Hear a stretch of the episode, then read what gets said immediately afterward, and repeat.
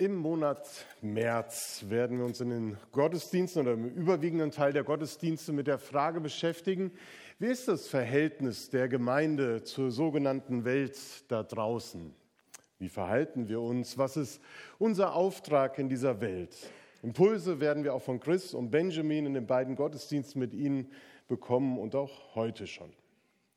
Die Geschichte der Beziehung zwischen christlicher Gemeinde und der sogenannten Welt ist ja seit jeher problematisch.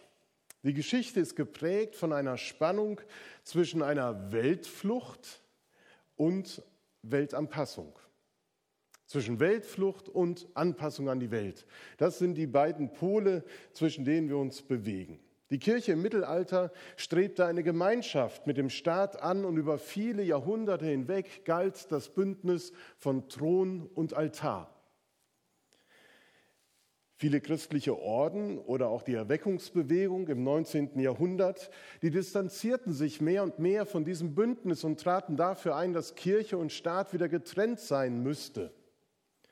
Auch unsere Gründerväter traten dafür ein. Und ein wichtiges äh, baptistisches Prinzip ist eben die Trennung von Kirche und Staat.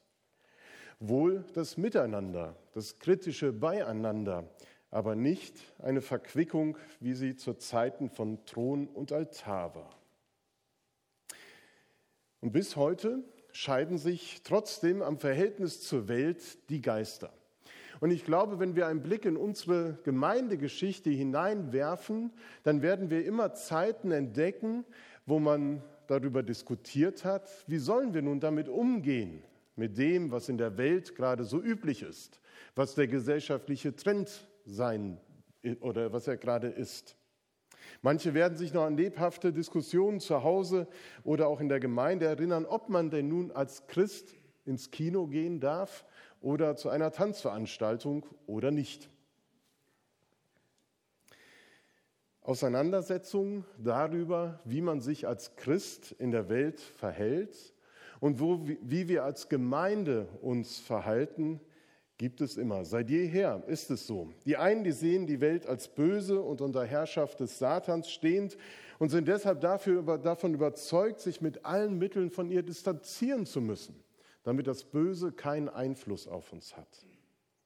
Als biblische Begründung führen sie dann zum Beispiel Jakobus 4 oder 1. Johannes 2, Vers 15 an, wo gesagt wird, habt nicht lieb die Welt noch, was in der Welt ist. Das ist die eine Seite. Andere betonen die Sendung der Gemeinde Jesu und der Christen in die Welt und die Verantwortung, die wir für die Welt haben. Und unterschiedlich, unterschiedlicher können die Haltungen und auch die Vorstellungen kaum sein. Und je nachdem, welche Vorstellung in einer Gemeinde vorherrscht, so ist auch das Gemeindeleben geprägt. So wird eine Gemeinde gebaut. Entweder ist sie dann weltfremd, abgeschottet, sich abgrenzend, nonkonform oder nach innen fokussiert. Oder sie ist eben weltoffen, transformativ und nach außen fokussiert und fragt, wie können wir in die Welt hineinwirken und wie können wir mit den Menschen zusammen in dieser Welt Reich Gottes bauen.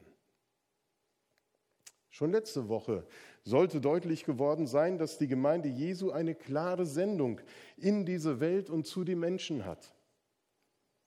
Paulus erinnert im zweiten Korintherbrief, denn Gott war in Christus und er versöhnte die Welt mit ihm selber und rechnete ihnen ihre Sünden nicht zu und hat unter uns aufgerichtet das Wort von der Versöhnung. So sind wir nun Botschafter an Christi Stadt, denn Gott ermahnt nun durch uns. Und so bitten wir nun an Christi Stadt, lasst euch versöhnen mit Gott. Es ist richtig, Gemeinde ist nicht von dieser Welt und sie ist auch niemals weltlich. Aber dennoch ist sie mitten in dieser Welt, auf der wir leben. Denn die Welt ist nun einmal von Gott geschaffen und wir Menschen sind von ihm geliebt.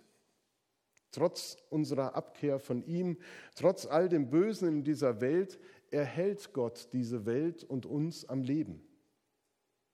Auch wenn durch die Sünde vieles verkehrt und zerstört wird, auch wenn die Macht des Bösen vieles durcheinander wirft und Chaos verbreitet, solange es auf dieser Welt Leben gibt, wird Gottes Herrlichkeit dadurch deutlich werden, weil er der Schöpfer allen Lebens ist. Und seine Herrlichkeit wird an diesen Stellen deutlich werden. Sein Wirken in dieser Welt ist vorhanden. Und darum hat Jesus für uns gebetet dass der Vater im Himmel uns in der Welt bewahren möge. Wir haben es eben gehört. Ja, das Böse, das greift in dieser gottverlassenen Welt um sich und scheint voller Verführung zum Bösen und zum Unrecht zu sein. Doch diese Welt ist doch gar nicht Gott verlassen. Die Welt ist nicht von Gott verlassen. Nein, er baut sein Reich. Er sucht die Menschen, die ihn verlassen haben. Er möchte Beziehungen knüpfen. Er möchte, dass Menschen wieder in Beziehung zu ihm treten. Das ist sein Ziel, das ist seine Mission. Und für diese Mission gebraucht er schon immer Menschen, um sie voranzubringen. Und dabei gebraucht er nicht nur sein Volk, die Gläubigen, sondern alle Menschen, die auf dieser Erde leben, tragen dazu bei, auch solche, die nicht an ihn glauben. Im Alten Testament wird eine Frau namens Rahab zur Glaubensheldin und der König Kyros zum Diener Gottes und Befreier seines Volkes. Menschen sind Gottes Ebenbild auch wenn sie nicht an ihn glauben, ist immer noch ganz viel vom Schöpfer, vom Geist des Schöpfers in ihnen. Und sie können so handeln, wie Gott es sich vorstellt.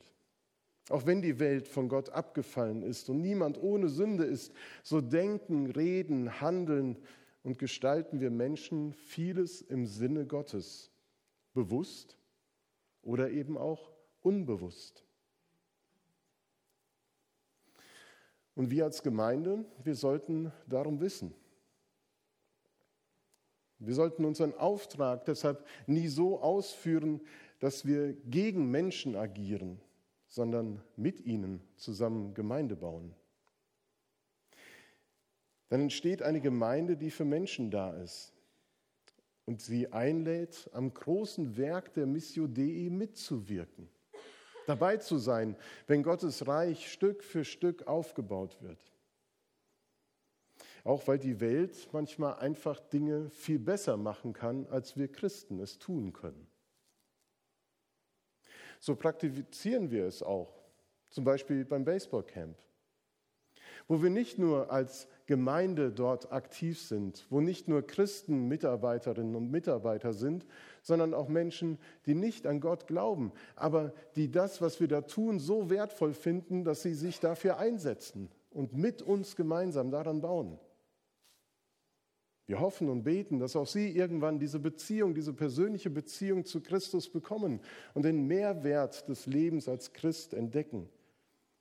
Aber bis dahin sind Sie eingeladen, mit uns unterwegs zu sein in dieser Welt und Reich Gottes zu bauen. Und dieses Prinzip wird schon zur Zeit des Alten Testaments deutlich, als Gottes Volk im babylonischen Exil lebte. Babylon, wie Matthias sagte, das Synonym für diese gottverlassene Welt. Mit Babylon bezeichnete man eben einen Ort, an dem man eigentlich nicht leben möchte.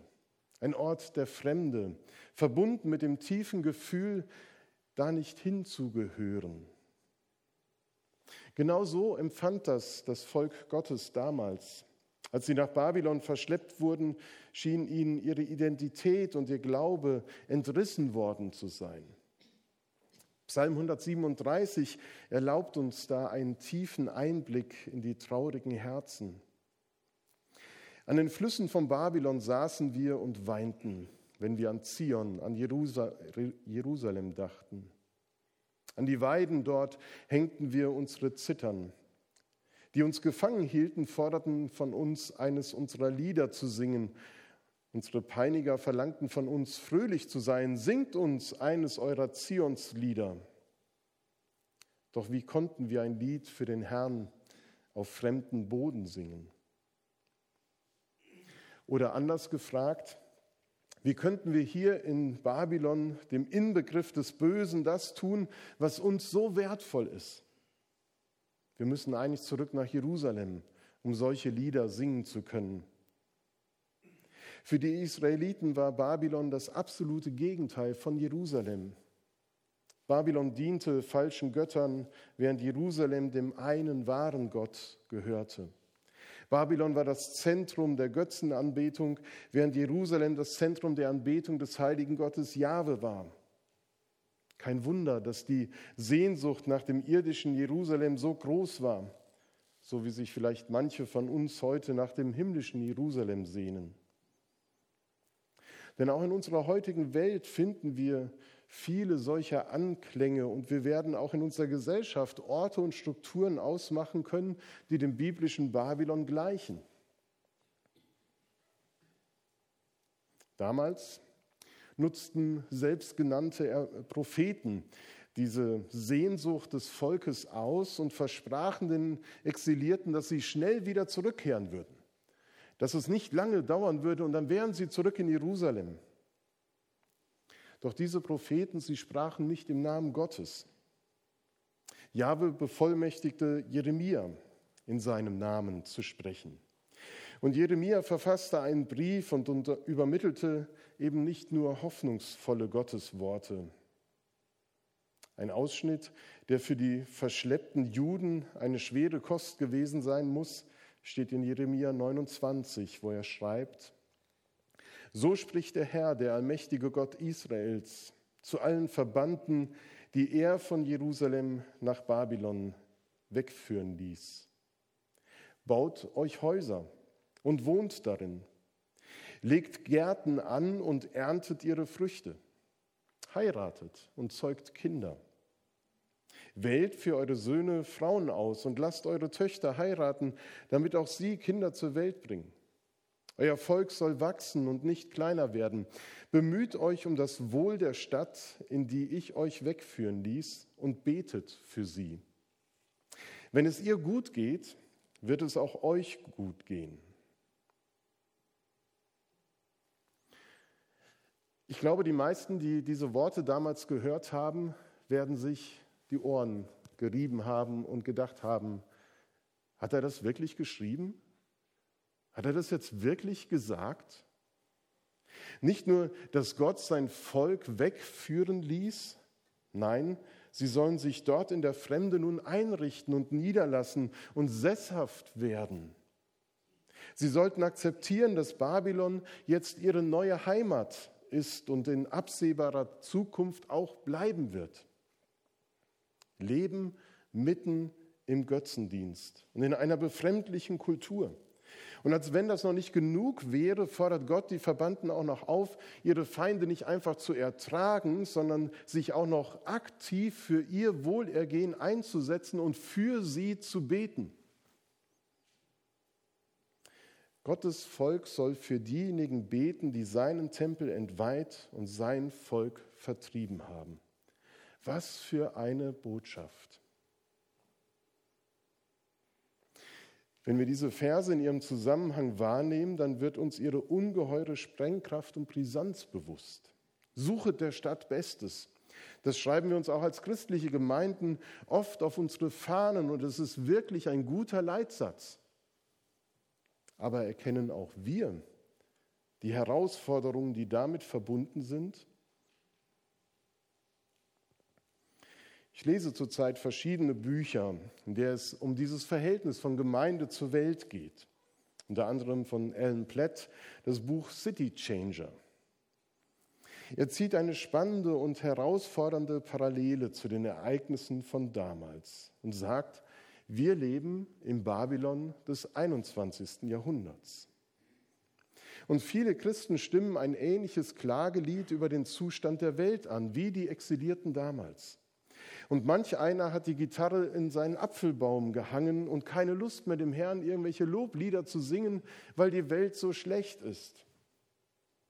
Christen beklagen lieber, dass die Welt so böse geworden ist und die Menschen nichts mehr von Jesus und seiner Gemeinde wissen wollen und beten, Maranatha, Herr, komm bald oder erlöse uns von dem Bösen. Und wenn Gott das tun würde, wenn Jesus das wirklich tun würde, dann würden wir wahrscheinlich auch nichts dagegen haben. Wenn das so kommt, dann wird es so sein, wie es in dem Lied, das bei Beerdigungen oft angestimmt wird, besungen wird, wenn nach der Erde Leid, Arbeit und Pein ich in die goldenen Gassen zieh ein, wird nur das Schauen meines Heilands allein Grund meiner Freude und Anbetung sein. Die goldenen Gassen im himmlischen Jerusalem. Das beschreibt, wohin unser Leben zuläuft. Das wird das Ende unseres Lebens sein, dass wir bei Gott in der Ewigkeit sein werden und vollkommene Freude und Anbetung erleben werden. Die Bibel bezeichnet uns Christen auch an vielen Stellen als Fremde, die kein Bürgerrecht hier der, auf der Erde haben, sondern im Himmel. Doch bis wir in die zukünftige Stadt einziehen werden, gilt das Gleiche für uns wie damals dem Volk Israel in Babylon. Dann gilt für uns, dass wir die Zeit nutzen, dass wir uns nicht als seine Gemeinde in dieser Welt zurücklehnen und warten, bis der Herr wiederkommt, sondern dass wir uns unseres Auftrags bewusst werden und in diese Welt hineingehen, dass wir uns ins Zeug legen, uns niederlassen, unser Leben gestalten und uns für das Wohlergehen unseres Landes, unserer Stadt einsetzen. Denn unser Wohlergehen hängt von dem Wohlergehen unseres Ortes ab. Und wer diese Gedanken zulässt, der wird merken, wie diese Wahrheit das Denken über die Welt verändert. Der wird aufhören, der Welt entfliehen zu wollen und stattdessen versuchen, in sie einzutauchen. Der wird wahrnehmen, dass Gott einen Plan für diese Welt hat, die an vielen Stellen so verloren aus daherkommt.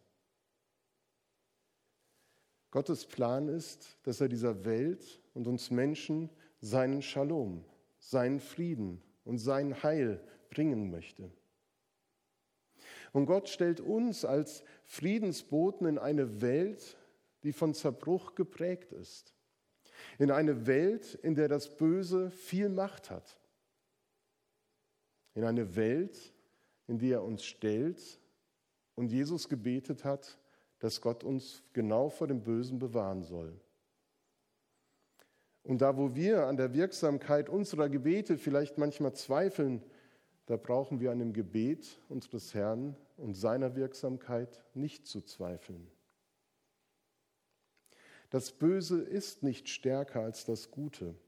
Die Finsternis ist nicht stärker als das Licht. Die Verhältnisse, sie müssen nicht so bleiben, wie sie sind.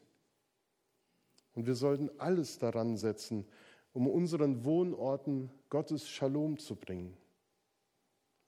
Denn Gott sieht über das Vorfindliche hinaus und arbeitet daran, dass an den Orten Leben gedeihen kann, dass Menschen umkehren, dass Menschen verändert werden, dass Beziehungen heil werden.